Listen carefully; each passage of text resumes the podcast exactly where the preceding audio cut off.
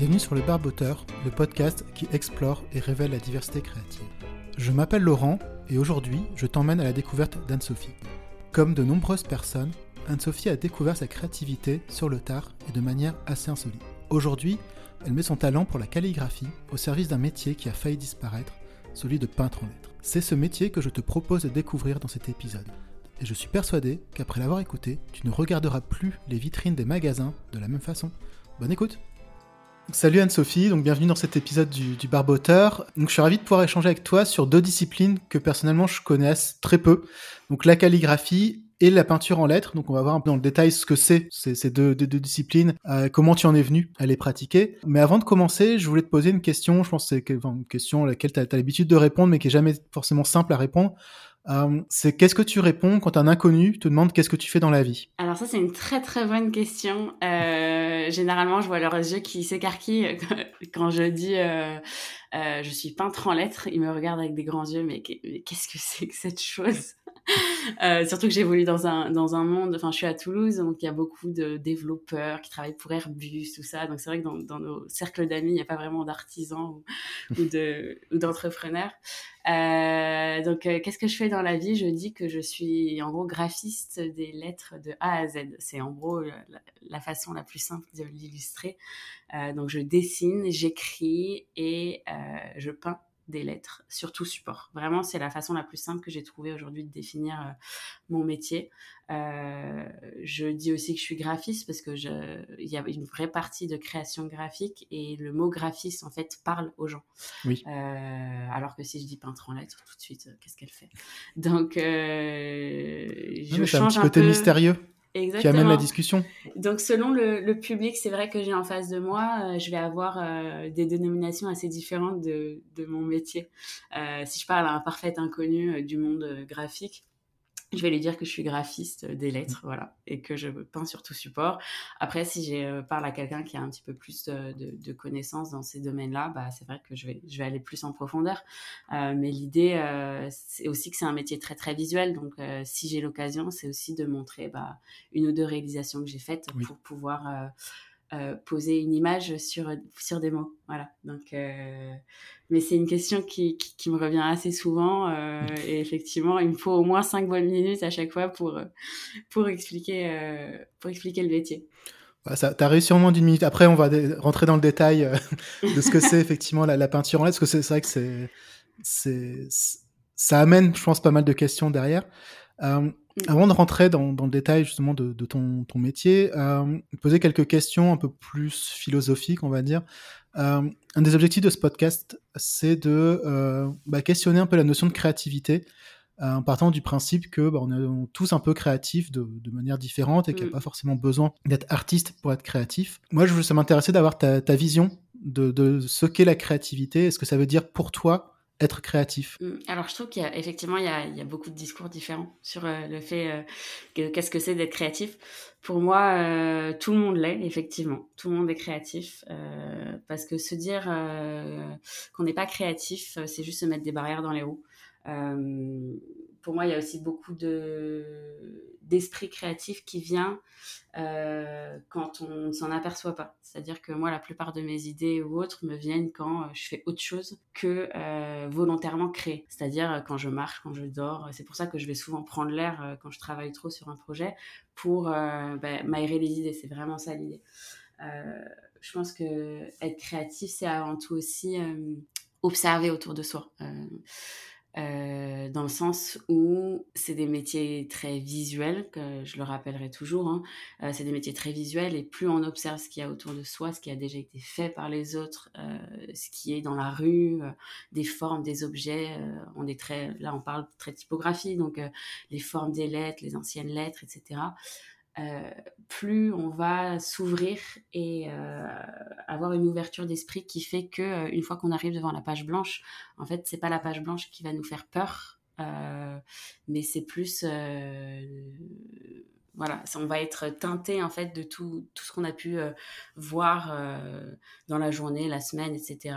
Et enfin la créativité va venir d'elle-même si tu veux parce que ça c'est pas c'est pas un instant T être créatif c'est vraiment un je veux dire un état d'esprit et une ouverture d'esprit Donc pour moi, tout le monde est créatif, peu importe peu importe le, métier, il mhm. ne ça, faut pas forcément être artiste hein, pour être créatif, pas du tout.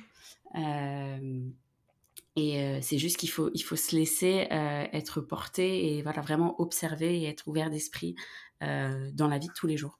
Parce que sinon on manque, on manque des éléments et c'est comme ça que on reste bah, trop fermé sur cet esprit mmh. de page blanche, sur cette panique là. c'est intéressant ce que tu dis, c'est ce que c'est la créativité, ça nécessite effectivement une ouverture sur le monde, sur, le, sur tout en fait, et une curiosité naturelle. Tout à fait.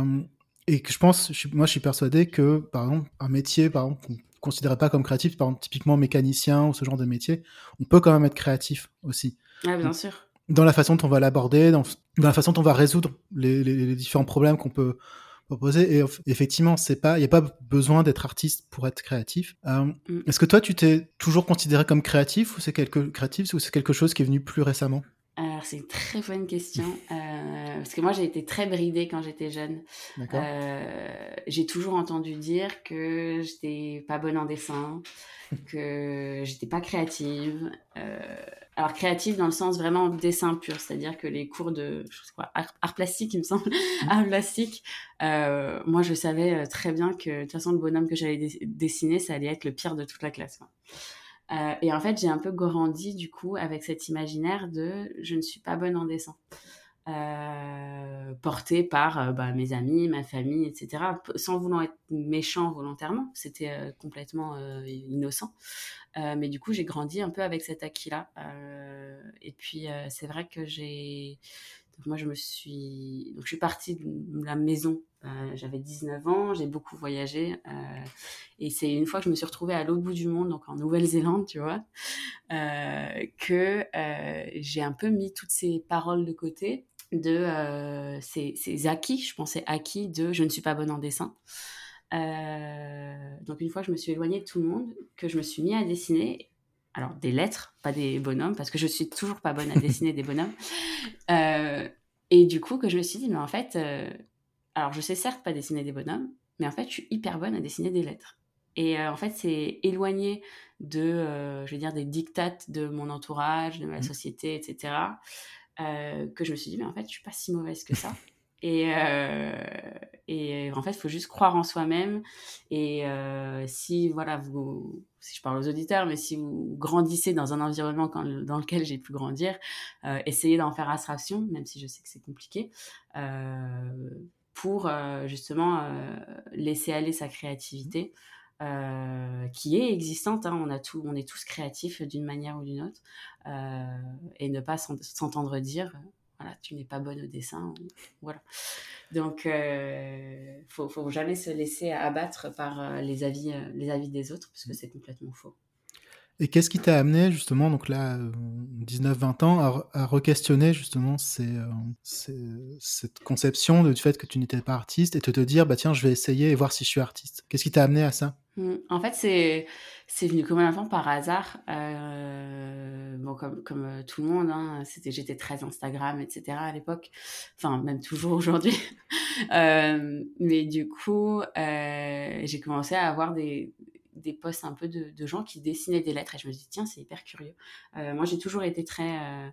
acheter des stylos, papeterie, j'adorais ça. Les carnets, les stylos c'était mon truc. Euh, et, euh, et, du coup, je me disais, mais, euh, mais c'est trop bien de dessiner des lettres. et je me suis mis à, à, gribouiller deux, trois trucs. Je me rappelle très bien, on était dans une galerie marchande et on voit un magasin, je crois Apple. Et je tombe sur l'iPad qui à l'époque venait tout juste d'avoir le pencil donc, avec lequel tu pouvais dessiner. Et je l'essaye comme ça par, par, pur hasard. Je m'étais toujours dit que l'iPad, de toute façon, ça servait à rien. Et, et je commence à gribouiller un truc sur une application qui s'appelle Procreate, que je connaissais pas. Et, euh, et, je me dis, mais attends, c'est trop bien. Et en fait, je sais pas pourquoi, c'est très bizarre, hein, j'ai vu l'opportunité professionnelle de cet outil-là, mais genre en, un instant T. Euh, donc forcément, vous le voyez venir, je me suis acheté un iPad.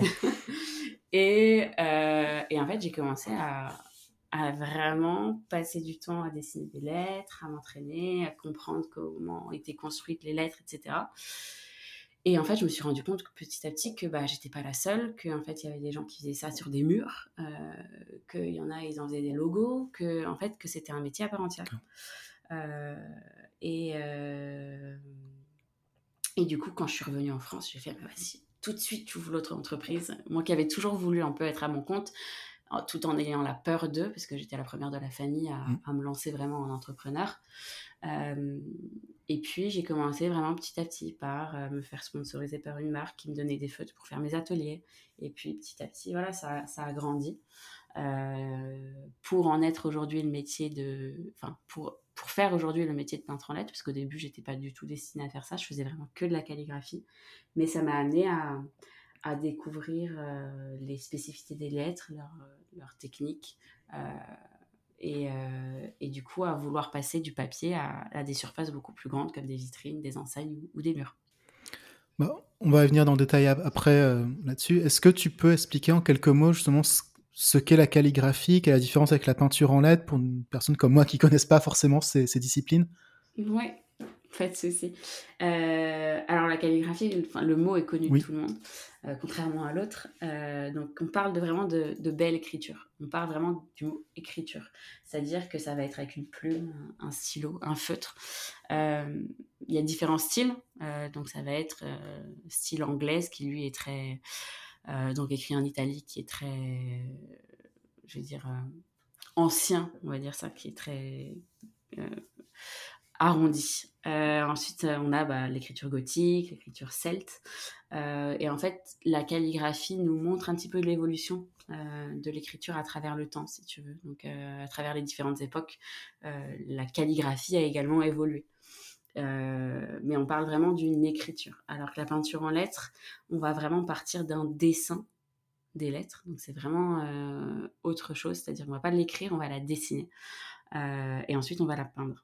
Euh, c'est vraiment un ancien métier euh, qui vient des, des, années euh, enfin, 20 ou 30, même avant. Toutes les, toutes les signalétiques et publicités avant étaient faites à la main. et aujourd'hui, l'évolution de ce métier-là, c'est les poseurs de stickers, de vitrophanie, l'impression, enfin tout ce qui est plastique. on se rend compte aujourd'hui qu'on revient de plus en plus à, enfin, ça dépend des clients, hein, mais certains veulent revenir de plus en plus à ce côté artisanal de la lettre peinte, euh, d'où le fait de refaire vivre la peinture en lettres. Mais donc c'est un métier qui a disparu avec l'arrivée euh, du sticker et du plastique dans les années 80. Il y avait encore des écoles de peintre en lettres dans les années 80, des formations. Euh, et aujourd'hui, il n'y en a plus du tout.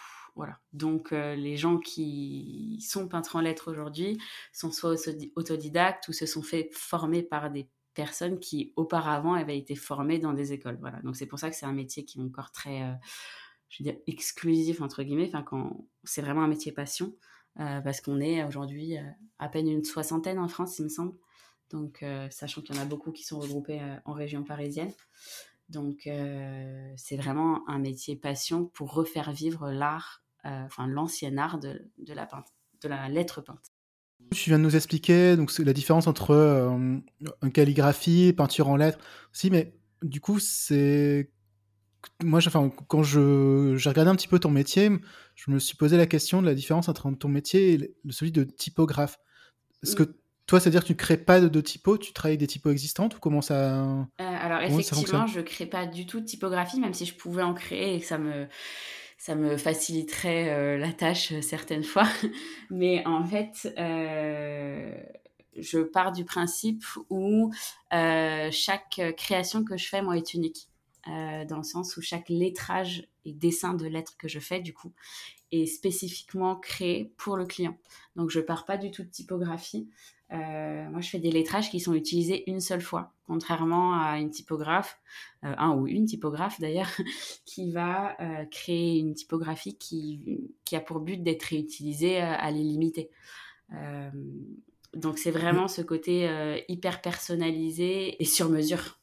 Et surtout, j'imagine que toi, tu, vas, tu ne vas créer que les lettres dont tu as besoin pour ta prestation. Tu vas pas là où une typographe a créé tous les caractères euh, imaginables euh, dans les différentes langues, c'est ça Exactement. Donc, euh, c'est pour ça qu'on demande vraiment bien en amont bah, qu'est-ce que veut écrire la personne sur sa vitrine ou sur son enseigne ou autre, bah, pour être sûr qu'au niveau du temps de création, on n'est pas à redessiner toutes les lettres derrière. Une des questions que j'aime bien poser à mes, invités, c'est si tu étais la dernière personne sur Terre, est-ce que tu continuerais à faire de la calligraphie ou de la peinture en lettres? Mmh, Très bonne question. Je pense pas. Je pense pas parce que euh, bah, faut être réaliste, hein, clairement. je pense que si je suis la dernière personne sur, sur Terre, déjà il y aura des problèmes de matériel, donc euh, j'aurais euh, j'aurais pas forcément tout ce qu'il me faut pour créer. Euh, bien qu'un crayon et un papier peut suffire, hein, mais bon, pour une vitrine, c'est clairement pas assez. Euh, non, j'adore ça, hein, clairement, c'est pour moi, c'est un métier passion. Euh, mais j'aime aussi voilà, ce côté très nature, se balader, etc. Je pense que si je suis la dernière personne sur Terre, clairement, j'aurais autre chose à penser que faire des, des lignes de, de A ou de B voilà, pour, pour m'entraîner. Donc, en fait, si tu veux, le, sens caché un peu de, cette question, c'est savoir est-ce que tu crées finalement pour toi, parce que pour ta par gymnastique mentale, ou finalement tu crées un peu pour les autres? Ou toi, j'ai l'impression que tu es plutôt euh, à, la fois pour toi, mais il faut que ce soit au service finalement des autres aussi. C'est pas juste pour te faire plaisir, mmh. euh, aussi pour te détendre. C'est, euh, ça dépend vraiment en fait, effectivement. Bah, cette année, tu vois, je me suis par exemple fait un peu enfermée dans les travaux clients, dans le sens où j'ai beaucoup créé pour mes clients. Mais en fait, euh, ben pour moi, j'ai pas fait grand chose. Et euh, c'est un peu le côté pervers euh, quand tu fais ça à temps plein, c'est que ta passion peut vite devenir en fait quelque chose qui te pèse parce que du coup, tu te sens obligé de créer. et c'est là où vient, bah, je te dis, la peur de la page blanche, etc. Mmh. Où tu te dis, mais en fait, j'ai plus. Enfin, on m'a vidé toute ma création et genre, j'ai plus rien. Et donc, c'est pour, c'est dans ces moments-là où il faut réussir à prendre du recul et c'est Typiquement, ça m'est arrivé, je sais plus, en, avril, je fais, en fait, j'arrive plus à sortir aucune idée. Genre pendant une semaine, je vais pas, enfin, j'ai pu me permettre aussi de ne pas me mettre euh, le nez dans du lettrage, de la calligraphie ou autre chose pour penser à autre chose. Vraiment faire une rando, euh, aller mmh. visiter en ville, faire un truc pour euh, ben en fait reconstruire ma jauge je veux dire de créativité parce qu'en fait des fois c'est c'est juste, on n'est pas des machines, hein, clairement. Donc, euh, il faut, euh, il faut euh, refournir tout ça en énergie, quoi. Donc, c'est un peu le côté pervers. Voilà, toujours, je pense avoir une balance de créer pour ses clients, mais s'accorder même une ou deux heures par semaine pour faire un truc soi-même, mmh. pour soi. Parce que sinon, on peut être vite perdu. Euh, dans euh, qu'est-ce que veut le client ou qu'est-ce que je veux moi. Moi, c'est un peu ce que je recherche avec ce podcast aussi, c'est un peu de, justement nourrir aussi ma créativité. Mm. Euh, personnel et justement de prendre, de faire quelque chose. Alors c'est un peu égoïste, mais avant, pour moi aussi et qui j'espère intéresse d'autres personnes. Mais c'est vrai que dans ton, enfin, on pourrait croire que dans ton métier, finalement, tu te contentes de répliquer toujours les mêmes lettres, tout. Mais en fait, non. Si je comprends bien, c'est pour chaque client, tu vas créer euh, des lettres différentes qui vont correspondre au style du client, peut-être au message qu'il veut faire passer, c'est ça? Oui, tout à fait. Alors, euh, il y, a des, y a des clients qui te donnent une, liberté créative plus ou moins grande, si tu veux. Euh, donc, quand ils me donnent carte blanche, ça c'est génial, parce que, en tant que enfin même en tant qu'artiste de manière générale, hein, tu peux vraiment laisser aller ta, ta, créativité au maximum. Et puis après, au pire, ils te brident sur un ou deux trucs. Euh, mais c'est vrai que quand j'ai des clients qui veulent euh, que j'utilise une typo en particulier, et du coup euh, enlever cette partie créative au métier de peintre en lettres et juste devenir vraiment peintre, c'est plus compliqué parce que du coup bah, c'est là où je me retrouve à faire des polices genre Helvetica. Mmh qui n'ont pas été pensées en plus pour la peinture en lettres. Donc au niveau de la peinture, c'est des peintures, enfin, c'est des lettres qui sont un petit peu plus compliquées à peindre. Euh, donc euh, tout dépend voilà du, client aussi. Euh, dernièrement, j'ai fait une vitrine où je pensais avoir une liberté créative monstre. Donc j'ai fait un truc énorme. et au final, je me présente au client et alors pas méchamment, il me dit bah t'es parti trop loin. Mais parce qu'il m'avait pas bridé au début. Hein. Il m'a dit, t'es parti un petit peu loin. Et donc, du coup, au final, bah, la, la vitrine finale euh, est pas forcément ce que j'aurais espéré. Mais euh, parce que c'est la volonté du client aussi. Moi, je ne suis là que pour euh, reproduire euh, ce que... Voilà, enfin, c'est le choix du client et final, si tu veux. Mmh mais, mais du coup, voilà, c'est dans ces moments-là où ça peut être un peu frustrant et d'où le fait voilà, de nourrir sa créativité ailleurs euh, et de garder du temps mmh pour sa créativité à soi. Et est-ce que entre le, les différents peintres en lettres, il y a des différents styles? Est-ce que chacun a son propre style? Et comment toi, tu décrirais ton propre style? Euh, Alors aujourd'hui, moi j'ai du mal à me dire que j'ai un style déjà. D'accord. Euh, même si autour de moi, on, on, on me dit, soi-disant, qu'ils arrivent à reconnaître voilà, ce que j'ai fait. Moi, pour moi, c'est vrai que je m'adapte tellement aux clients que j'ai du mal à, définir un style. Et après, en, entre peintre en lettres, euh, c'est... En fait, il y en a qui vont être beaucoup plus dans le, je veux dire, le vintage, donc ils vont vraiment reproduire des lettres, euh, des anciennes lettres. Euh, D'autres qui vont faire des lettres un petit peu plus modernes, donc plus des lettres, on appelle ça des lettres blocs, donc si tu veux, ça va être des lettres bâtons sans... Mm -hmm sans sérif ou quoi que ce soit. Euh, mais de manière générale, on s'adapte assez facilement aux clients. Après, euh, ça va être plus dans la technique que dans les lettres. Il euh, y en a qui vont utiliser beaucoup de dorures, d'autres non, d'autres plus de relief ou des lettres plus script. Enfin voilà, ça va être, ça va vraiment marcher beaucoup avec le client. et je pense que de manière générale, un peintre en lettres se doit de pouvoir faire tout type de style. Euh, okay. Parce que son métier, c'est pas forcément de savoir dessiner que un type d'alphabet, mais de dessiner tout type d'alphabet. Euh, pour te dire, à l'époque, euh, les peintres en lettres, ils se référaient euh, au bouquin de 7 et le Mécanorma. Donc, c'était des alphabets préfaits, si tu veux. Et en fait, le peintre en lettres était censé pouvoir reproduire n'importe quelle écriture à partir de ce bouquin-là. Du coup, en fait, le métier du peintre en lettres était vraiment de faire n'importe quel style, style d'écriture. Donc euh, voilà, un peintre en lettres qui dit moi je suis spécialisé euh, dans l'écriture bloc, euh, clairement tu t'en verras pas. Ou alors si t'en vois un vraiment, euh, c'est hyper particulier. Donc okay. du coup comment tu fais pour te différencier de tes con concurrents imaginons je suis un j'ai une boutique, j'ai une vitrine, j'ai le choix entre plusieurs peintres en lettres. Qu'est-ce qui peut faire que je vais te choisir toi plutôt qu'un concurrent par exemple? Hum, alors aujourd'hui, c'est vrai que j'ai pas vraiment eu le cas de situation parce que euh, j'ai pas oui, vraiment. pas suffisamment pour avoir de la concurrence, c'est ça? Exactement. euh, en fait, mes concurrents directs sont euh, les magasins de d'impression et de stickers de Vitrophanie. Oui. Mmh. Euh, donc clairement, on n'est pas sur la même démarche. Il euh, y en a un qui est plus sur le, je vais pas dire vite fait bien fait parce que c'est très, ça dénote beaucoup. Euh, mais c'est euh, voilà, l'un utilise du plastique, l'autre pas du tout. L'un est plus artisanal, l'autre pas du tout. Donc on n'est vraiment pas du tout sur les mêmes démarches et c'est comme ça qu'on n'a pas du tout les mêmes clients non plus. Donc au niveau de la concurrence, écoute, pour, je sais pas du tout, pour être honnête. Je pense qu'il faudrait demander à des peintres en lettres en région parisienne.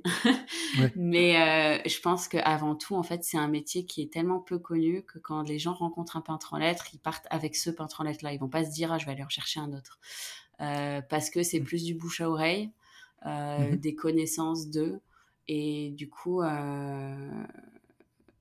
je pense qu'il n'y a pas ce côté compétition où euh, ils vont demander euh, plusieurs devis à cinq peintres en. Tu vois.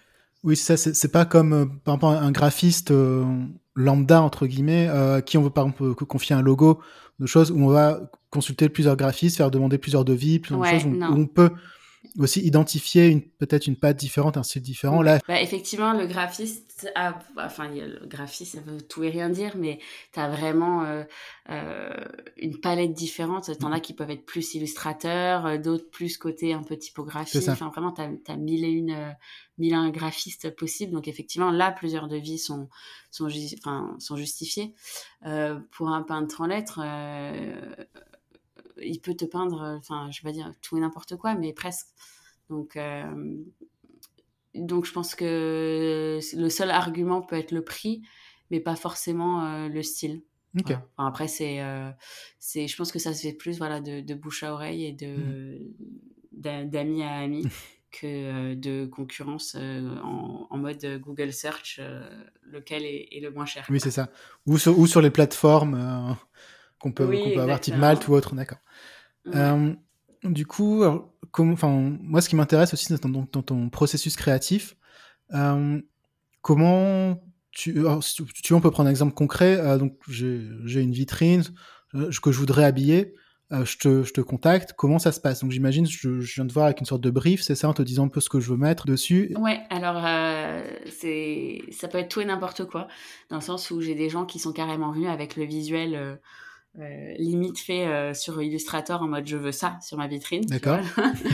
Euh, il y en a d'autres qui me disent je veux juste mon logo, d'accord. Et d'autres où c'est bah j'aimerais mettre ça, mais ils savent pas trop, peut-être des mots clés, peut-être deux trois illustrations. Et donc en fait là je fais vraiment un travail en amont de création graphique. Donc je travaille vraiment en deux temps.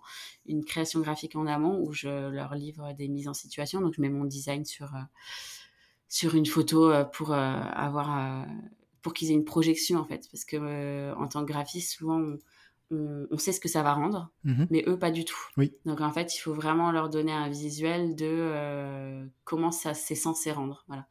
Donc ça c'est un, un, vrai travail de graphiste en amont. Et une fois que la version est validée, là ensuite on peut planifier une date et je viens peindre la vitrine, la vitrine ou l'enseigne ou autre. Et du coup, tous les travaux, enfin, tous les clients n'ont pas forcément besoin de passer par la phase, la, phase graphisme en amont. Ou alors, des fois, c'est juste une ou deux heures histoire de euh, remettre un peu tout ça euh, au goût du jour. Oui. Euh, mais c'est pas forcément une création de A à Z. Voilà. Donc, il y a, voilà, c'est est-ce qu'il y a un temps de création en amont? Et ensuite le temps de peinture. Donc euh, ça dépend vraiment des projets. Pour le coup, il y en a qui veulent être accompagnés de A à Z et d'autres qui savent déjà que bah, c'est leur logo qui a déjà été fait par euh, tonton, tata ou, une vraie graphiste. Et, euh, et dans ce cas-là, voilà, c'est des fois, après, c'est vrai que ça m'arrive souvent des gens qui me présentent des logos qui clairement ont été faits sur Canva. et bah, j'aimerais ça sur ma vitrine. Et après, c'est vrai que bah, selon. Alors, ça peut être très bien hein, sur Canva, hein, mais bon, la plupart des choses, euh, ça se voit. Et dans ce cas-là, je dis, euh, bah, je fais un petit peu de conseil dans le style où, bah, ça, c'est peut-être bien sur ordinateur, mais sur votre vitrine, ça va pas aller, c'est pas lisible. Euh, typiquement, bah, la semaine dernière, ils m'ont dit non, non, mais on veut absolument cette typo-là sur la vitrine. Ah bah, je leur ai fait une projection, mise en situation. Je leur ai dit, mais ça se voit pas. Ils me font, ah oui, vous avez raison, ça se voit pas. Donc euh, voilà, c'est pour ça qu'il y a des typographies qui sont plus ou moins bonnes euh, et qui sont plus ou moins bonnes à peindre aussi, parce qu'il y en a, c'est vraiment tu t'arraches les cheveux. Mm. Euh, donc c'est là où vient le, côté plus conseil et l'expérience de telle ou telle typographie ou tel ou tel lettrage ira ou non. Ok. ce qui m'avait un peu interpellé en regardant un peu, en préparant notre conversation, en regardant un peu tes, tes réalisations, euh, c'est la multitude de supports sur lesquels tu peux intervenir. Depuis le début, on parle de vitrine, mais en fait, oui. tu interviens sur plein de supports différents. Ça peut être sur, donc sur des murs, sur des ardoises. Euh, j'ai vu que tu avais fait aussi l'identité d'un yacht aussi. Enfin, tu fais de la peinture sur, euh, sur flacons de verre finalement, c'est donc, enfin, tu, déjà, tu peux intervenir. Est-ce que tu peux intervenir sur tout type de support Il y a comme des supports sur lesquels tu peux pas, enfin, finalement, tout type de support sur lequel on peut peindre. Techniquement, tu peux intervenir dessus, c'est ça? Exactement. Euh, et c'est ce qui fait aussi la beauté du métier, c'est que du coup, j'ai, je m'ennuie jamais à avoir la, même, euh, enfin, le même support tout le temps. Mhm. C'est-à-dire que selon euh, sur quoi j'écris, je peins ou je dessine. Bah, la technique va être différente. Euh, donc j'ai beaucoup commencé, je disais, sur papier euh, et j'utilisais notamment des, feutres euh, pinceaux, donc de la marque Tombeau. donc j'ai commencé par ça. Donc ça, ça peut très bien être une méthode qu'on utilise sur papier, mais il y a des feutres pinceaux qui existent aussi pour écrire sur bah, du, je veux dire, du bois, du plastique, de la céramique. Euh, je pense typiquement aux, Posca, mhm. euh, qui ont sorti une gamme euh, feutre pinceau. donc ça, c'est avec des feutres. Puis après, si je veux écrire sur du papier un petit peu plus je vais dire pour quelque chose comme du mariage ou des faire-part ou autre, bah, je vais prendre la plume, je vais faire de la calligraphie. Si on, m'envoie en mission pour faire de la gravure à l'occasion de Noël sur des parfums, sur des tasses à café Nespresso, ben dans ce cas-là, je prends ma graveuse et je vais graver les lettres ça, vraiment, ça intervient sur tout type de support. Il m'est arrivé aussi, euh, euh, il y a un grand salon à Paris euh, qui a lieu tous les ans en novembre, le, salon création savoir-faire.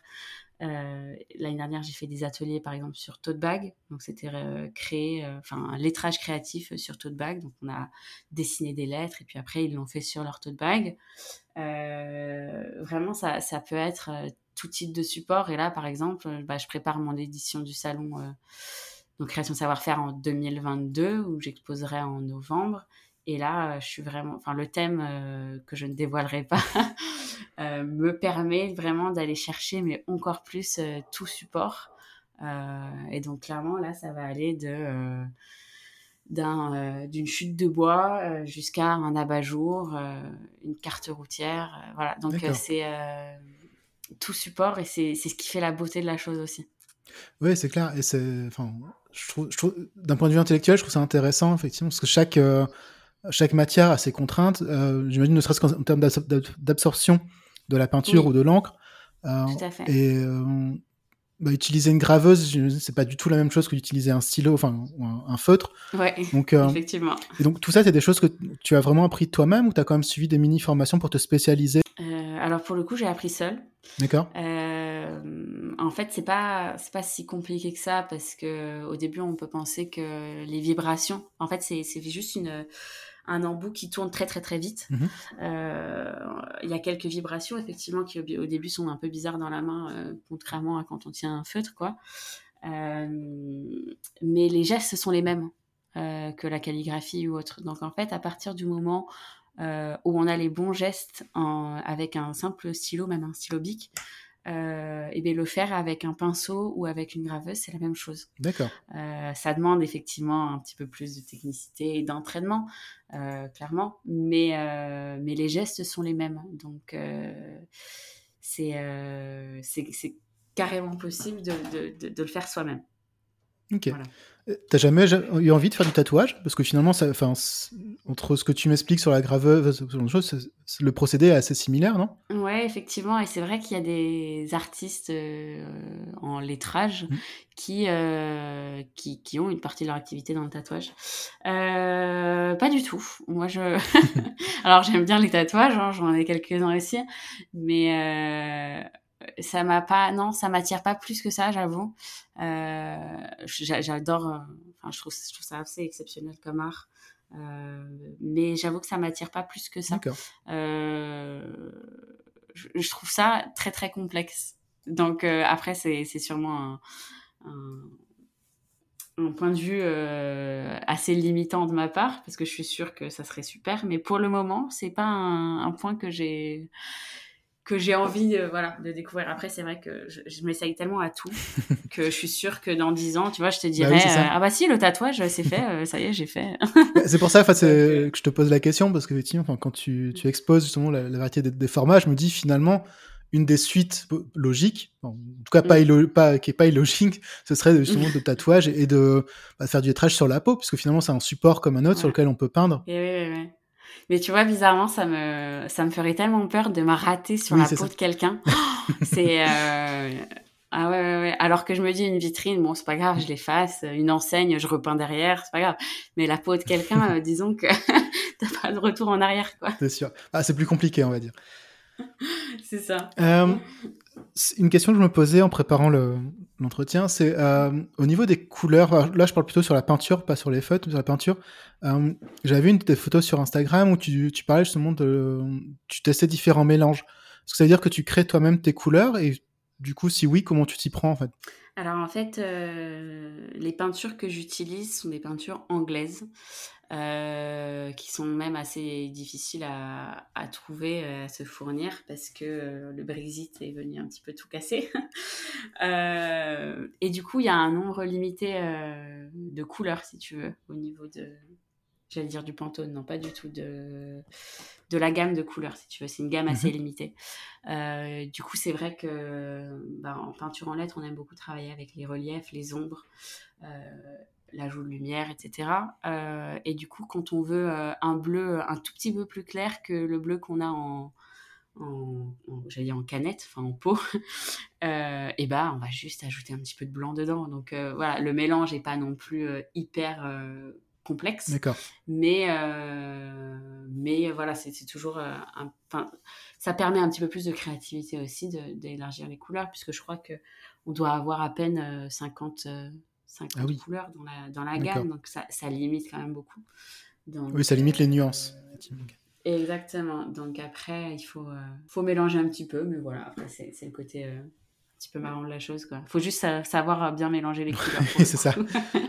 mais tu vas pas jusqu'à créer tes propres couleurs avec des pigments, par exemple, ce genre de choses ou non? Non, alors pour le moment, euh, pour le moment non, tout simplement parce que j'avoue que c'est un domaine que je maîtrise pas du tout. Euh, donc pour le moment, non. Je ne dis pas un nom définitif parce que j'aime toujours essayer de tout. Mais euh, pour le moment, c'est pas quelque chose que, que j'ai fait encore. Tu, tu expliquais tout à l'heure que tes principaux concurrents, c'était les entreprises d'impression et les, enfin, les, entreprises qui font de la vitrophanie.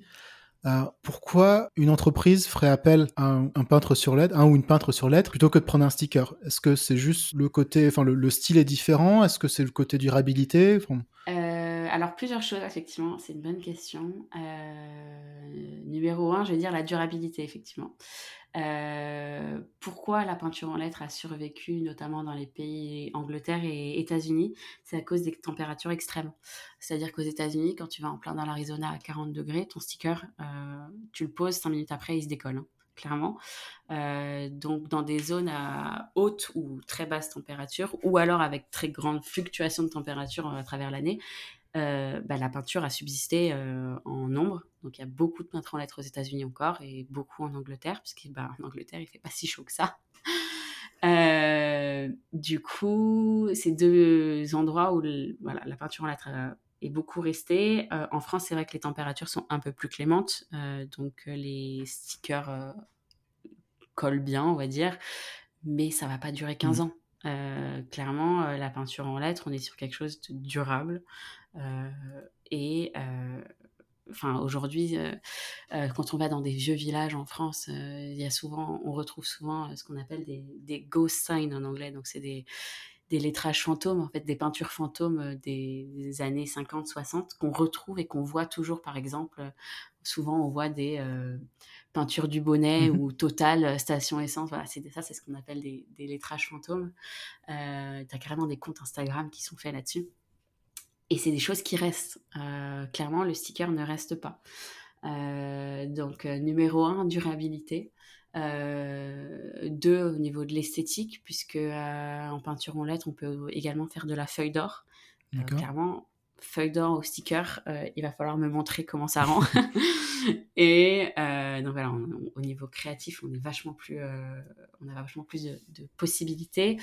Et après, numéro 3, euh, je l'avais et ça m'a perdu. Euh, je pense que c'est le côté vraiment euh, artisanal de la chose, dans le sens où clairement mes clients, ça va pas être H&M et Zara. eux, ils vont avoir tellement de volume que oui, ils vont faire du sticker. Mais sur quelque chose de plus artisanal, moi j'ai beaucoup de clients, c'est des épiceries locales, épicerie locale, boulangerie euh, locale. Euh, on est vraiment sur des petits business euh, où bah, je, je, je, suis en contact directement mmh. avec le gérant. Et c'est là où c'est le plus beau parce qu'en fait, c'est là où les, meilleures relations se créent. Donc, vraiment le, côté artisanal de la chose. après, il m'arrive, par exemple, j'ai eu une demande de vitrine pas cette semaine Euh, mais une partie sera faite en peinture et une autre partie sera faite au sticker. Pourquoi? Euh, Parce que euh, c'est un sticker qui va être amené à changer tous les mois ou ah tous les deux mois. Donc, et en plus, l'écriture est hyper petite. donc, clairement, s'il devait me payer tous les mois ou tous les deux mois à changer, c'est en théorie, c'est les noms des créateurs. S'il devait, me payer tous les deux mois à changer les noms des créateurs, clairement, ça serait carrément pas rentable pour mm. lui. Euh, donc sur quelque chose, je dirais, d'éphémère. Euh, le sticker, oui, aura sa place malgré euh, l'utilisation énorme du plastique qu'il y a derrière. ça aura sa place, mais sur quelque chose de plus périn, la peinture gagnera toujours. Après, je sais pas si c'est quelque chose qui est important pour toi, mais pour toi en tant que créatrice, tu as aussi le côté où tu laisses ta trace pour 10, 15, 20, 30, 50, même peut-être même 100 ans. Ouais aussi. Et peut-être que bah, tes, tes enfants, et petits-enfants, petits-enfants, bah, du coup, tu pourras leur montrer où ils pourront voir, bah voilà, ça c'est. Euh, c'est Anne-Sophie qui l'a fait, voilà, c'est mon ancêtre Anne-Sophie qui l'a fait. non, alors, je sais pas, c'est quelque chose qui est important, mais voilà, c'est quelque chose qui, en tout cas pour l'ego, qui, bah, qui est toujours valorisant, quoi. C'est vrai, c'est vrai. Puis après, euh, souvent quand je me balade en ville, euh, je me dis euh, ah voilà, tiens c'est ma vitrine. et puis ah là, bah, là c'est mon enseigne. Ah voilà. Et du coup c'est vrai que ça, c'est hyper gratifiant. Donc, Est-ce que... donc non non c'est un bon. Bah non tu m'étonnes. parce que tu disais donc tu travailles beaucoup avec des des, des TPE ou des PME. Est-ce qu'il y a d'un point de vue purement économique une grosse, enfin j'imagine qu'il y a quand même une grosse différence de prix entre euh, faire un sticker, alors, du coup en incluant la création plus l'impression, et euh, faire une peinture en lettres. Euh, ce que tu saurais, enfin, ah, peut-être, je sais pas si tu peux donner des chiffres ou pas, mais en gros, on est sur des, rapports de quelle grandeur Enfin, parce que j'ai du mal à me rendre compte. alors, ben, pour être honnête, j'ai j'ai pas vraiment de, de, de, prix en tête pour du sticker. D'accord. Parce qu'en fait, y a, ça dépend de beaucoup de facteurs. Enfin, bon, oui, bien sûr. Mais euh, tu as différentes qualités de mhm. stickers. Euh, as différentes... Enfin, ça peut être découpé par lettres ou ça peut être des panneaux entiers, c'est un peu transparent. Euh, et du coup, euh, alors, clairement, je pense que la peinture en lettres est plus chère, surtout avec une phase de création en amont. mais on est quand même sur un autre type au type de rendu. Euh, et c'est pas la même démarche en fait, c'est surtout ça. C'est-à-dire que quand je suis en train de peindre dans la rue et que les gens s'arrêtent euh, euh, en me disant Oh, mon arrière-grand-père faisait ça, continuez, c'est génial, c'est super, nan, ben, on n'est pas sur euh, le mec qui sort de son camion avec ses stickers tout faits, qui les pose et 10 minutes après, il est parti chez un autre client. Quoi. Moi, quand généralement je peins, euh, quand je viens chez un client, bah, c'est pour la journée, voire euh, deux, voire trois jours. Donc, il y a vraiment une complicité qui se fait de ce côté-là. Et on est plus sur. Bah, du coup, c'est vrai que je, je, laisse ma patte, comme tu mm. dis. C'est. je laisse une partie de moi chez ce commerçant-là en disant. Bah, c'est pas une œuvre d'art, mais dans le sens où voilà, c'est comme si j'avais pas un tableau chez lui. Quoi. Ouais. Oui, et puis c'est vrai qu'on n'est pas non plus sur les mêmes temporalités. Je pense que le, le, coût à la mise en place était plus important, mais sur le long terme, en fait, il est beaucoup plus rapidement rentabilisé. Et on n'est pas, enfin, à la fois mm. En termes de durabilité et comme tu, tu, le dis, en termes aussi de, euh, de curiosité que ça suscite chez les passants, euh, à la fois quand mm. toi tu, tu interviens et même après ou, quand on a quelque chose de très artistique, de très beau, bah, ça donne plus envie de la regarder à la vitrine, peut-être de rentrer dans le magasin aussi. Euh, comme tu dis, c'est une démarche complètement différente. Oui, tout à fait, tout à fait, tout à fait. Et puis euh, après, c'est, enfin, tu vois, rien qu'au début, en, pour m'entraîner, euh, ce que je faisais beaucoup, c'est pour les anniversaires, Noël, etc. Je faisais des tableaux à ma famille, etc. Et ben, je peux te dire que, alors pour moi, j'avais l'impression que ça me coûtait zéro, hein. mais alors pour eux, c'était le genre le plus beau cadeau du monde. Ouais parce que c'est hyper personnalisé. Euh, j'ai pas juste acheté euh, une babiole euh, à, je sais pas, je dis Galerie Lafayette ou une bêtise, hein, que 3000 personnes auront. Là, c'est vraiment un truc hyper personnalisé, fait à la main, qui, je vais pas dire qu'il se passera de génération en génération, mais qui, tu sais, restera de leur vivant, quoi. Oui. Donc, il y a vraiment ce côté-là qui, qui, qui, est juste beau et euh, enfin, vraiment, je... c'est pour ça que la plupart de mes cadeaux maintenant, c'est ça. parce que j'y mets vraiment une partie de moi-même et c'est vraiment différent que d'acheter quelque chose. Voilà. Euh, donc, euh, c'est pareil avec mes clients. clairement, c'est pareil avec mes clients. D'ailleurs, comment ça s'est passé ta transition entre bah, artiste amateur, où tu justement fais des choses pour ta famille, pour tes amis, choses, et professionnel Est-ce que été assez naturel pour toi, ou est-ce que tu as eu un peu du mal avec, peut-être un syndrome de l'imposteur euh, aussi enfin, comment Est-ce que tu te souviens justement de tes premières missions? Comment ça s'est passé? Mmh, bah, bon, On parle beaucoup de vitrine, hein, je fais autre chose, mais c'est vrai que pour le coup, ce qui m'a lancé, c'était vraiment euh, une vitrine. Et, euh, et c'est vrai qu'on part souvent du fait qu'il suffit qu'une personne te mmh. fasse confiance pour qu'après ton activité démarre. Hein. bah là, typiquement, ça a été le cas. C'était bah, il y a un tout petit peu plus d'un an, du coup. J'avais dit oui, oui, je sais faire des vitrines, il n'y a pas de souci. Derrière, la panique. tu sais, c'était vraiment euh, oui, oui, je, je, vais apprendre, j'ai deux semaines pour apprendre, il n'y a pas de souci. Et puis, euh, ben, une fois que tu es face à la vitrine avec tes pinceaux, bah, il n'y a plus le choix, hein, c'est feu quoi. Et, euh, et le rendu était super, euh, le client hyper reconnaissant. Et là, tu te dis, mais en fait, euh, en fait je, je, peux faire ça. Et puis, bon, après, il y a le bouche à oreille, tout ça qui marche. Hein. mais c'est vrai que premier client, c'est pas évident. Il faut apprendre à sortir de sa zone de confort.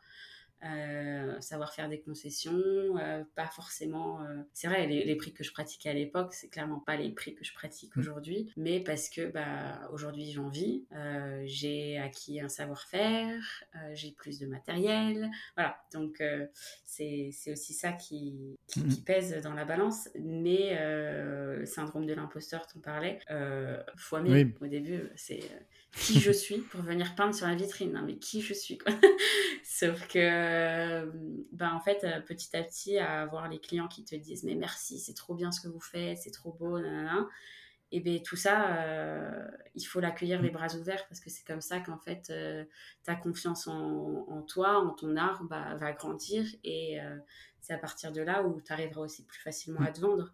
moi, je suis passée par une phase où le démarchage, c'était pas possible parce que euh, bah, justement ce syndrome de l'imposteur, ce côté euh, euh, bah voilà, qui je suis pour leur, faire un devis et leur demander, je vais dire une bêtise, mais 1000 euros.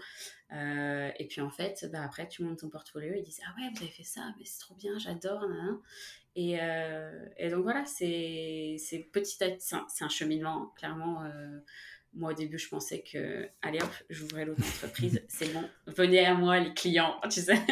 Mais non, non, pas du tout. Donc, euh, on est sur un, vrai cheminement, il faut de la patience, il faut pas baisser les bras. Euh, je parlais de métier passion, bah, c'est clairement ça, il faut s'accrocher. Hein.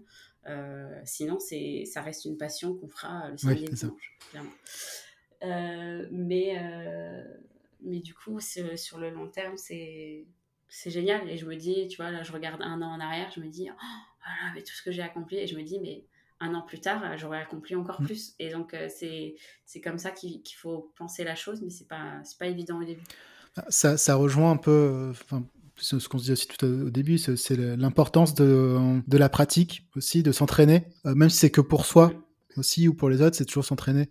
Euh, quelque chose auquel j'avais pas forcément pensé, enfin auquel on pense pas forcément spontanément, mais une difficulté que tu as quand tu travailles sur une vitrine, c'est aussi que tu peins à l'envers. Moi, ça m'impressionne en fait. Euh, moi qui n'y connais rien, ça, je trouve ça impressionnant parce que j'imagine ça demande une gymnastique mentale assez différente de faire une œuvre, de la retourner et de peindre à l'envers. Oui, c'est vrai, effectivement. après, tout dépend des, des vitrines. C'est vrai qu'il m'en arrive d'en faire depuis l'extérieur. Euh, donc du coup à, l'endroit, euh, mais généralement c'est plus depuis l'intérieur et effectivement là du coup c'est à l'envers. Euh, donc c'est une petite gymnastique du cerveau.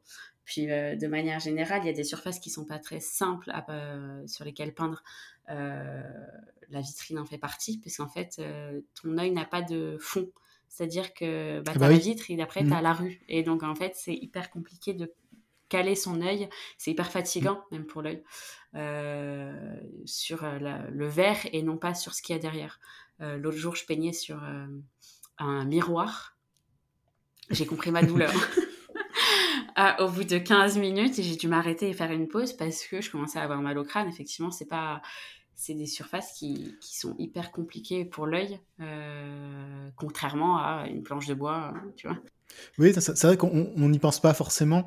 Euh, mais donc, du coup, c'est-à-dire que toi, tu peins directement sur la vitrine ou est-ce que tu as une sorte de, pochoir ou de calque ou... Ouais, alors on appelle ça, euh, dans le jargon peinture en euh, un poncif. Donc, typiquement, je vais faire imprimer mes, mes créations à format. donc, je passe par un imprimeur local qui me fait ça sur, sur par un mètre de large, donc des trucs assez grands, quoi.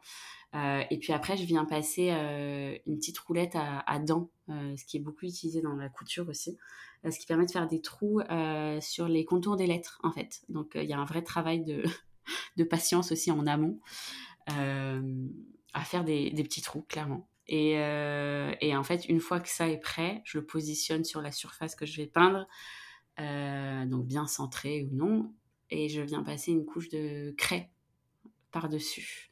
Euh, et en fait, la craie va passer à travers ces fameux petits trous euh, et transférer du coup mon design sur la surface à peindre.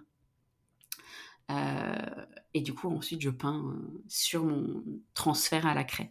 Donc, c'est une gymnastique à prendre, clairement, mais c'est ce qui nous permet aussi d'avoir une certaine exactitude parce que bah, les lettres, c'est vrai que ça peut vite au niveau des proportions, les, enfin, c'est vraiment assez mathématique les lettres. Euh, d'ailleurs, avant d'être peintre en lettres, il faut vraiment travailler le dessin de la lettre, ses proportions et euh, l'espacement entre les lettres, c'est aussi quelque chose de très important euh, parce que les yeux nous font faire une petite gymnastique des fois assez visuelle. Et du coup, il est facile de rallonger un petit peu trop l'une des barres du E et du coup, bah, tout de suite, ton E, il a l'air bizarre. Quoi. Donc, c'est vrai que le transfert nous permet de, de garder un petit peu ces, proportions, surtout quand on peint à l'envers, pour le coup.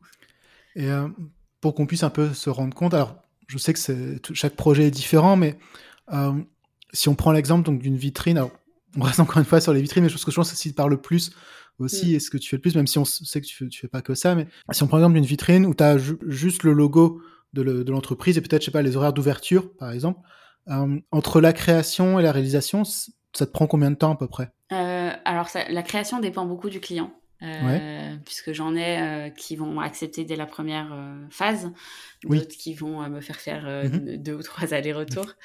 Mais en moyenne alors, est-ce qu'on est sur, est, est sur deux, jours, dix jours, 30 euh, jours Je sais pas, je me rends pas compte. La, création pure, pour moi, euh, me prend généralement, enfin, selon le support, moins, enfin, mhm. un jour, je vais dire. D'accord. Euh, après, en fonction des différents allers-retours, ça peut s'étaler jusqu'à deux semaines. Oui. enfin, deux semaines d'attente, pas de travail. Oui, c'est ça, oui, bien sûr.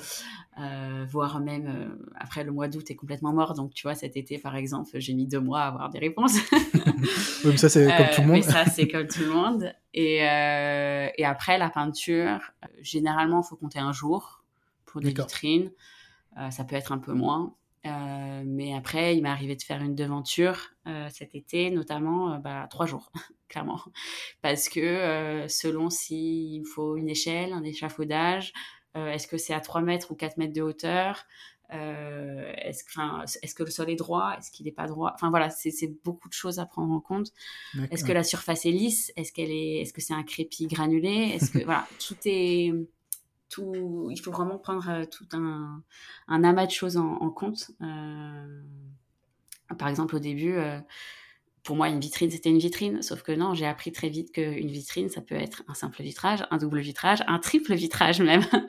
Et que, ben, en fonction, c'est pas la même chose. Ah, Donc, euh, on apprend aussi un peu de. Enfin, je ne veux pas dire de ses erreurs, mais on apprend avec le temps. Hein. Chaque, euh, chaque client est différent, chaque projet est différent. Et c'est ce qui aussi permet d'avoir euh, une bonne expertise à la fin. Tu fais aussi de la, de la peinture murale, qui, du coup, je pensais quelque chose de complètement différent.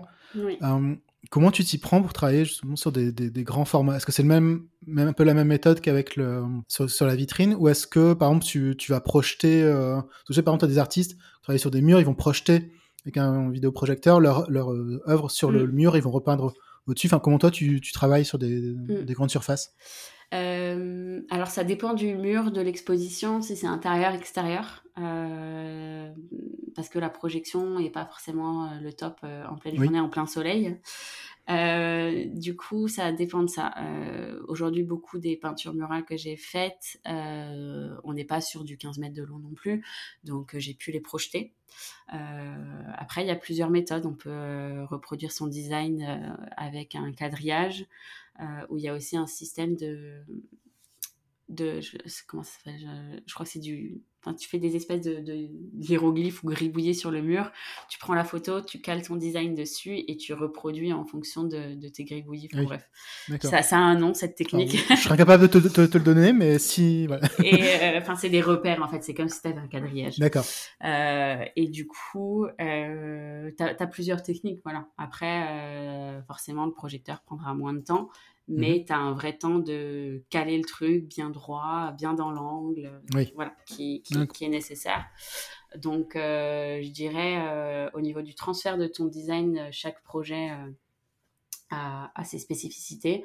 Et puis, tu vois, par exemple, si c'est des lettres hyper précises, hyper détaillées, et bien là, je ferai pareil qu'une vitrine, je ferai un poncif. Hein, pareil qu'une enseigne, une vitrine, je ferai un poncif parce que ça me permet vraiment d'avoir le détail hyper précis des lettres. Euh, plutôt qu'une projection où ça risque d'être hyper pixelisé euh, et ma lettre sera pas hyper euh, clean. Donc ça, ça, dépend voilà beaucoup de ça et ça dépend aussi de la surface de ton mur. clairement, si c'est des lattes de bois, si c'est un crépi lisse ou si c'est un crépi granulé, c'est pas la même chose. Ce que je trouve vraiment vraiment impressionnant, c'est la multitude des, des, connaissances que tu dois avoir pour t'adapter justement sur chaque support, à chaque projet qui va être complètement différent de l'autre. Et je trouve ça, je trouve ça impressionnant toutes les, les, compétences finalement que tu dois, que tu dois avoir en fait. Mmh. Bah c'est vrai que ça, ça, se bâtit petit à petit, mais quand tu es face mmh. à la montagne où tu te dis, Tiens, je sais même pas tenir un pinceau, comment je vais faire, et ben ça, ça peut être impressionnant. Euh, bah, d'autant que as, comme tu dis tout à l'heure, tu as, appris en autodidacte hein, pour la majorité des, choses. Et euh, je me demandais du, enfin, combien de temps tu tu as mis pour euh, bah, te sentir un peu légitime et te dire voilà je, me lance en fait. Euh, parce que tu disais tout à l'heure c'est assez récent finalement cette activité euh, ça fait quoi? Ça fait un an c'est ça que tu es ouais, freelance? Un peu plus d'un an ouais, ouais. effectivement. Tu as mis combien de temps à te former alors pour te dire la peinture en lettres la première fois que j'ai touché un pinceau c'était l'été dernier. D'accord Donc euh, après, bon, je voyais beaucoup de euh, contenu, j'adorais ça, euh, j'avais tous les livres possibles et imaginables, mais mmh je me sentais pas capable. Jusqu'au jour où bah, j'ai rencontré par pur hasard un, ancien, enfin un peintre en lettres vieux de la vieille, je vais dire, qui m'a guidée, qui m'a un peu épaulée. j'ai fait quelques cours avec lui pour prendre confiance en moi et pour avoir un peu la technique de base. Euh, et puis à partir de là, feu quoi. Mmh. C'était euh, après c'est forcément c'est une pratique qui nécessite un peu de place. C'est pas comme si tu euh, prenais juste un papier, un stylo et tu faisais ton lettrage ou tu avais ton ordi et que tu faisais ta typographie. j'ai alors moi je travaille depuis chez moi, mais c'est vrai que ça commence à être un petit peu petit malgré le fait d'avoir une pièce dédiée à. Euh, mais voilà, j'ai une table d'architecte euh, que je peux incliner. Euh, j'ai bah, une multitude de pots de peinture, de livres, de références, de typographies anciennes, pas anciennes. Et du coup, bah, tout ça, ça prend de la place. Et, et du coup, je ne sais plus où je voulais en venir. mais, euh, mais du coup, voilà, ça prend de la place. Donc, pour se lancer, c'est vrai que c'est pas juste tu fais ça le dimanche après-midi. C'est Il faut vraiment te dire, OK, parce que j'investis dans le matériel. Il y a ça aussi. Euh, clairement, la peinture en mmh. lettres, euh, le moindre pinceau, un bon pinceau en poil d'écureuil, etc., le minimum, en gros, c'est 10 euros. Et après, plus ah c'est des gros pinceaux, tu peux aller jusqu'à du 100, 150 euros le pinceau. Après, si tu fais vraiment ça pour toi, euh, les gros pinceaux, clairement, tu n'en auras jamais besoin parce mmh que c'est vraiment pour des grosses surfaces. Mais bon, euh, donc tu as vraiment déjà un, coût de matériel qui n'est pas donné à, à quelqu'un, un DIY lambda, euh, tu vois, qui veut faire ça le dimanche après-midi. et d'un côté, tant mieux, parce que je me dis, si tout le monde avait accès à ce qu'on faisait, bah, je me dis, bah, tout le monde le ferait peut-être, tu vois. Mmh euh, mais du coup, voilà, il faut vraiment avoir une vraie volonté d'eux. Donc, c'est vrai que bah, moi, mes, mon matériel, euh, je l'ai. Au début, j'ai dû un peu euh, cuter mes bénéfices tu vois, pour me dire, bah, j'ai investi dans le matériel parce qu'en fait, j'ai la demande et donc je vais le rentabiliser sur, sur le long terme. Et effectivement, tes pinceaux, tu les gardes pas pour de vitrines, tu les gardes 10-15 ans. si tu en prends soin, bien sûr. Oui, c'est ça, bien sûr. Donc, c'est un investissement, clairement. Mmh. Mais sur le long terme, tu es gagnant. Ok. Et alors, là, on va bientôt arriver à la fin de cet épisode. Une dernière question avant de passer aux, questions de la fin. on a, donc, on, l'a évoqué tout à l'heure, tu travailles sur une multitude de supports complètement différents, mais est-ce que tu en as quand même un que toi, tu, avec lequel tu te sens plus à l'aise ou tu, tu préfères ou tu, finalement, es, peu importe le support, tu t'éclates? Euh, alors franchement, peu importe le support, ça m'éclate. Ouais, ouais. En fait, c'est j'ai réussi un peu à et je suis heureuse d'avoir réussi à, être connue un petit peu voilà pour faire tous ces supports là parce qu'au début j'étais très renfermée sur la calligraphie et le papier. Et en fait ça me frustrait mais énormément de devoir écrire sur du A4 enfin moi c'était euh, c'était horrible quoi. Et euh, et du coup en fait euh, j'adore tout support. J'adore les vitrines parce que ton pinceau il glisse hyper facilement même parfois un petit peu trop facilement. Pareil peindre sur des enseignes, enfin, je trouve ça génial euh, parce que, euh, enfin, tout dépend de la surface après, mais sur le bois, euh, ça, ça, coupe de source, on va dire. mais tout, tout, tout, support étoffe, tu vois. Là, je te disais, je prépare un salon, je suis en train de peindre sur des cartes routières. Euh, bah clairement, je me rends compte que chaque carte n'est pas n'a pas la même absorption, tu vois. Donc euh, voilà, ça, des fois ça peut être un challenge, des fois tu te dis oh là là, pourquoi j'ai choisi cette surface, quel enfer. Et des fois tu as des surprises où tu te dis c'est génial de, de, de, faire glisser son pinceau là-dessus quoi. Donc euh, donc non, vraiment tout support j'adore. Est-ce que tu as hum, une approche un peu scientifique de justement tu donc tu t'expliquais donc le différent papier qui absorbe différemment. Essayer de comprendre pourquoi ce papier euh, absorbe de telle façon ou c'est juste finalement peu importe tu tu tu, tu essaies jusqu'à trouver la bonne combinaison? Alors c'est vrai je suis pas trop dans le côté scientifique quand même de manière générale. D'accord. Non mais je, pas... je, me doutais un peu mais bon. Je pose quand même la question. Euh, ouais c'est pas trop mon truc. J'ai vite abandonné les sciences. Mais euh, même si c'est intéressant effectivement mais euh, non, je vais plus. Euh, après, c'est vrai que je fais, je fais de moins en moins de papier. Euh, j'en fais quand il y a de la calligraphie pure à la plume. mais au-delà de ça, je vais pas chercher plus que ça. Euh, c'est-à-dire que je suis pas euh, comme un graphiste print qui va vraiment aller sur euh, tous les types de papiers différents, le coucher, le mat, le truc, le machin, le grammage, etc. Je suis pas là-dessus, même si je, je m'y connais un peu comme un graphiste, je vais dire de base. Hein, je suis clairement pas graphiste print, mais je trouve ça intéressant. Mais moi, je l'utilise pas, donc je me suis pas spécifié, enfin spécialisée là-dedans plus que ça. Mais même sur un mur, tu vois, tu, pourrais très bien, par exemple, t'intéresser aux, propriétés d'absorption, par exemple, du béton versus le crépi, ce genre de choses. Toi, t'es pas du tout dans ce, cette démarche-là. Ouais, non, parce que bah, si je fais une fraise sur du béton, je vais mettre une sous-couche et basta. tu vois Mais euh, non, après, forcément, il y a, y a, un côté où à chaque projet, je suis là, bah, quel type de peinture est le mieux? Euh, parce que chaque projet est différent.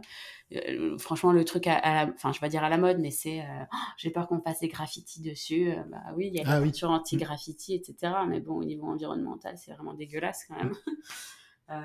et au niveau de l'application aussi, c'est quand même pas quelque chose qui est, qui est hyper clean. Hein. Donc, donc oui, ça rajoute des technicités en plus. Et effectivement, je vais de, je vais tellement dans des magasins de peinture que, enfin, j'aurais jamais pensé aller autant dans des magasins de peinture, tu vois. mais, euh, mais au final, écoute, on s'y fait. Hein. C'est juste qu'au début, tu as un peu l'air d'être un étranger entre tous les artisans euh, peintres en bâtiment euh, qui sont là. Et toi, tu es là, genre, non, mais je veux juste peindre une fresque genre artistique. Et ah ouais, ouais, d'accord.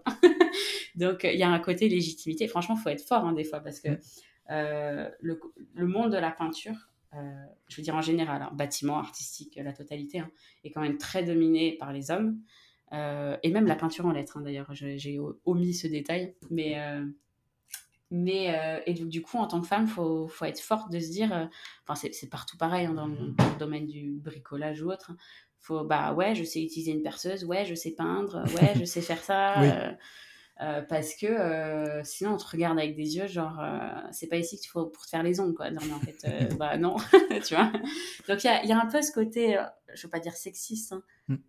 alors ça l'est si tu te laisses embarquer là-dedans mais si tu t'affirmes et que tu sais très bien ce que tu fais il y a aucun souci quoi euh, mais pour en revenir voilà, au côté très masculin de la peinture en lettres, euh, bah, en fait, c'était un métier très masculin à l'époque. Donc, en fait, c'est resté. Euh, c'est resté parce que, bah, à l'époque, les femmes ne travaillaient pas, point, en fait. Donc, on n'aurait jamais pensé qu'une femme fasse ce métier-là. mais il m'est arrivé d'entendre, alors ça m'est pas vraiment arrivé à moi, mais d'entendre en tout cas de peintres en lettres femmes en France, des euh, remarques euh, sexistes de, euh, de, gens qui passent dans la rue quand tu es en train de peindre une enseigne, quoi. En mode. Enfin, tu sais, tu es en haut de l'échelle, forcément, ils regardent derrière.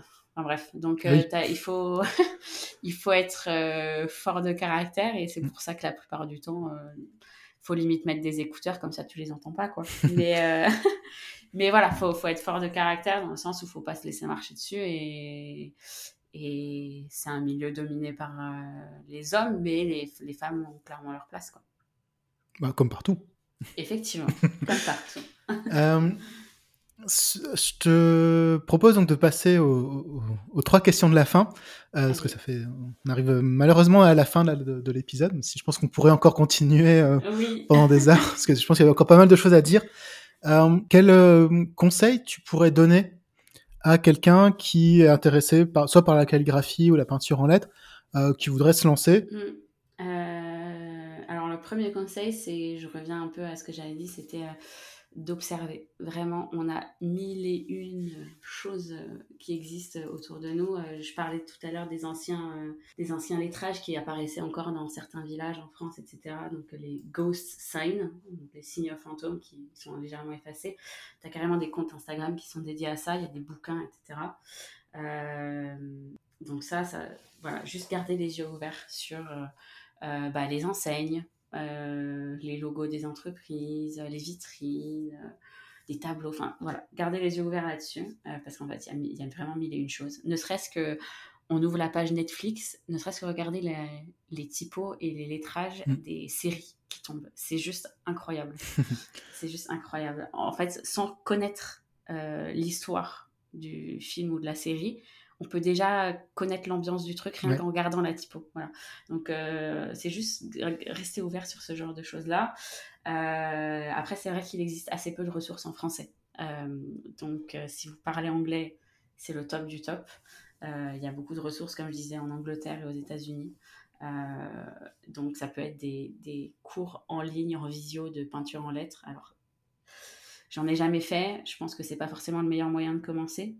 Euh, je pense qu'il faut vraiment être en personne parce qu'en plus en visio ça te demande d'investir toi-même en amont dans le dans le matériel euh, sans même savoir si t'aimes ça ou si t'es bon tu vois. Euh, donc l'idéal ça serait de faire des formations en présentiel en Angleterre ou aux États-Unis. Mais avant même de faire des formations de peinture vraiment ce qu'il faut c'est étudier la lettre. Je le dirai jamais assez. On peut pas être peintre en lettres si on ne connaît pas les lettres, euh, dans le sens où euh, les lettres sont construites d'une certaine façon. Il y a des proportions, il y a des espacements, il y a euh, des styles différents, des catégories différentes de lettres. Il, il, faut connaître tout ça avant de se lancer dans la peinture. Donc, avant de faire un stage peinture en lettres ou quoi que ce soit, euh, faire un stage vraiment de lettrage, euh, voire même de mmh. typographie, puisqu'au final, euh, les typographes connaissent tout ce qui balance et équilibre des lettres. donc, étudier la lettre et ensuite la peindre. Vraiment, ça, c'est primordial. Parce qu'aujourd'hui, le risque, c'est que tout le monde veut se lancer dans la peinture en lettres, mais en n'ayant aucune expérience de comment dessiner une lettre. Donc, en fait, ça, ça risque de, je ne vais, vais, pas dire mettre en danger le métier, mais euh, euh, d'avoir au final des lettres qui sont pas du tout proportionnées. Et dans ce cas-là, oui. le sticker est mieux parce que bah, au moins il sort de l'ordi et il est hyper mmh. euh, calé. Quoi. Donc voilà, étudier la lettre avant tout, s'entraîner à dessiner des sérifs, des sans-sérifs, des casuals, du script, mmh. tout ça. Peu importe les outils, du crayon papier, du feutre, voilà. mais étudier la lettre en amont, ouais carrément. Sachant, comme tu disais, c'est un métier de passionné, donc je pense qu'il faut avoir cette passion de la lettre. Euh, aussi, qui, enfin, moi personnellement, je trouve que c'est un, univers qui est passionnant parce que les, lettres, c'est vrai qu'on les voit partout en fait. Euh, c'est quelque chose qu'on on envoie, je sais pas combien de dizaines de milliers par jour. Euh, aussi, mais on se rend pas compte en fait de tout le travail qu'il y a derrière qui a, qui a, permis d'amener à, ça. Et moi, je sais que c'est un univers que je trouve, je trouve fascinant. Et je pense, tu as raison, c'est d'autant plus dans ton métier où tu c'est ton outil de travail finalement la lettre. Et eh ouais, exactement. Donc si tu maîtrises pas au moins les, les, les bases, je pense, enfin, t'as tu as de grandes chances de bah, peut-être de faire n'importe quoi en fait tout simplement. C'est ça, parce qu'en fait on, bah, on est limité par euh, les lettres A à Z. Donc si tu veux, ça te donne déjà un, scope assez limité. Ce que tu as une, enfin façon illimitée si tu veux de dessiner mm-hmm. Ces lettres-là. Donc en fait, euh, il faut euh, petit à petit voilà, apprendre différents styles.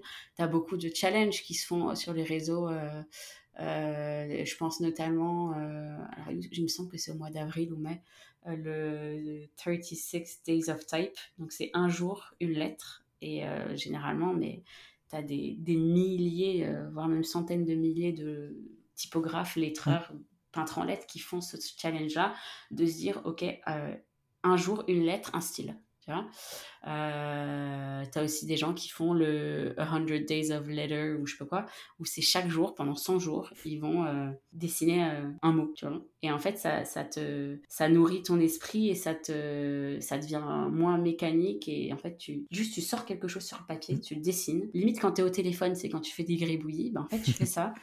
Et en fait, ça va juste t'aider à proportionner tes lettres petit mmh. à petit, etc. Et euh, donc, c'est des challenges, euh, voilà, si, si je peux conseiller certaines personnes à le faire, c'est des challenges qui sont super à suivre ou à faire même, euh, parce que c'est les moments vraiment où on voit les, les professionnels du métier créer pour eux-mêmes et non pas créer pour des clients. Et ça, c'est super mmh. parce que c'est là où c'est les plus créatifs. Quoi. Et, pour moi, la, typo, c'est un peu comme la musique. On pourrait croire que toutes les, toutes les mélodies ont été inventées, que toutes les, justement, toutes les lettres ont été inventées, mais en fait, il y a tellement encore de possibilités que des fois, juste une petite variation sur la façon dont tu vas faire ton A ou tu vas faire ta lettre, en fait, du coup, ça te permet de créer une toute nouvelle typo aussi. Et que je pense, peut-être un, message à donner aussi, c'est qu'il y a encore de la place peut-être pour des, des nouvelles créations. Tout n'a pas encore été inventé, je pense. après, ah je sais pas ce que tu en penses, mais. Bien sûr, bien sûr. Hein, c'est, c'est, toujours ce, dont on a peur, je pense. Quand on se lance, on se dit, oh, mais ça a déjà été fait, je fais que copier. Mais pas du tout, en fait. Enfin, alors, au début, oui, quand, quand t'es pas sûr, quand tu t'essayes dans le métier, etc., tu vas chercher à reproduire des trucs, à t'entraîner sur des choses qui existent déjà. Ça, il n'y a pas de souci. Bon, tant que tu ne le vends pas de façon commerciale, il n'y a pas de souci. Euh, on passe tous par là, c'est normal. Euh, mais va, va, venir un moment où, en fait, euh, tu vas te dire Ah, tiens, je pourrais essayer ça. Et en fait, petit à petit, tu vas. alors, on, on, dit créer son propre style il y a des gens qui n'ont pas de style, hein, c'est pas grave, hein, tu vois. Mais euh, parce que je, je trouve qu'on est très dans le euh, trouver votre style, formation, chercher votre style, nanana. Sauf qu'en fait, les gens paniquent parce qu'ils se disent ah mais j'ai pas de style. En fait, c'est pas grave si t'as pas de style. Tu peux savoir faire euh, mille et une choses et tout autant bien réussir dans la vie. Hein. Mais et parfois même on a un style sans s'en rendre compte. Mais du coup voilà, s'essayer à tout et puis euh, dans ce tout-là, il y aura bien quelque chose mm. qui, qui t'ira et qui, qui te fera vibrer. Parce que c'est l'essentiel finalement. Exactement. Euh, un des objectifs du, du podcast, c'est donc de, promouvoir la diversité de, de la, des créateurs et des créatrices. Euh, est-ce que toi, tu as quelqu'un, peu importe son domaine, que tu, tu, apprécies, que tu aimes et que tu voudrais mettre en avant dans ce podcast? Alors ça, c'était une question très très difficile. Euh, parce que euh, on voit un tas de, de super artistes euh, en ligne alors que je connais pas forcément, etc. Hein. et j'ai eu du mal à shortlister une personne et je pense que même aujourd'hui, tu vois, j'ai encore du mal. Mais en gros, il y a un artiste bah, qui est en fait graphiste, illustrateur et lettreur. Bon, il n'est pas du tout peintre en lettres pour le coup. Euh, qui s'appelle Joao Neves, donc N-E-V-E-S, euh, qui euh, lui est portugais. et je me rappellerai toujours voir son projet. Il a fait un projet d'étiquette un peu vintage pour, sur le thème d'Harry Potter. D'accord. Après, ça, on peut le voir sur, sur toutes les plateformes, style Behance et autres. et c'est juste magnifique. Mais c'est juste mais d'une beauté. En plus, j'adore tout ce qui est un petit peu lettrage vintage, vieilles étiquettes, tu sais, un peu vieux packaging, quoi. Et alors là, je suis. mais je, à chaque fois vraiment que je vois ce projet, je, il y a tellement de détails et je trouve ça incroyable. J'ai l'impression que, tu vois, pour faire une étiquette comme ça, il me faudrait deux mois et encore. Donc, euh, ouais, Joao Neves, euh, je crois que son, son pseudo Instagram, c'est Nevesman ou quelque chose comme ça. D'accord. De toute façon, je mettrai le lien dans la description euh, du podcast. alors, je suis pas sponsorisée ou quoi que ce soit. Hein, je non, non, mais... Ah, on est vraiment sur la recommandation. Hein. Ouais, c'est. Il y a des projets comme ça qui marquent et je mm. trouve que ça m'a même inspiré, tu vois, à faire un, un truc moi-même, bon, que j'ai encore euh, sur le côté parce que j'ai mille choses à faire. Mais euh, ça m'a donné une idée sur euh, un truc à faire que je pourrais faire vraiment, enfin, pour moi, tu vois, créer, créer pour moi. sauf que bah, il faut que je trouve le temps, comme d'habitude. mais, mais du coup, voilà, c'est il y a, y, a, un tas d'artistes absolument incroyables. donc, c'est chacun a, a, voilà, ses spécificités. Et, mais l'important, c'est de se nourrir de ce que font les autres, mais pas de se comparer. Enfin, on le rappelle souvent, mmh. mais la, comparaison, ça, tue l'artiste. Hein. C'est c'est absolument horrible. Et euh, je dois dire que je suis déjà tombée là-dedans. Et en fait, pour l'estime de soi, c'est absolument horrible. Hein. Donc, euh, surtout, surtout éviter ça. Mmh. C'est euh, primordial. Ah, c'est clair. Euh, quel que soit le secteur, hein, effectivement, c'est pas, c'est valable aussi. Enfin, moi, je suis plutôt dans la création de contenu, euh, mm. et c'est valable aussi. quand on regarde euh, certains créateurs de contenu, enfin, si on se compare à eux, en fait, on, se bloque et on n'avance pas, en fait.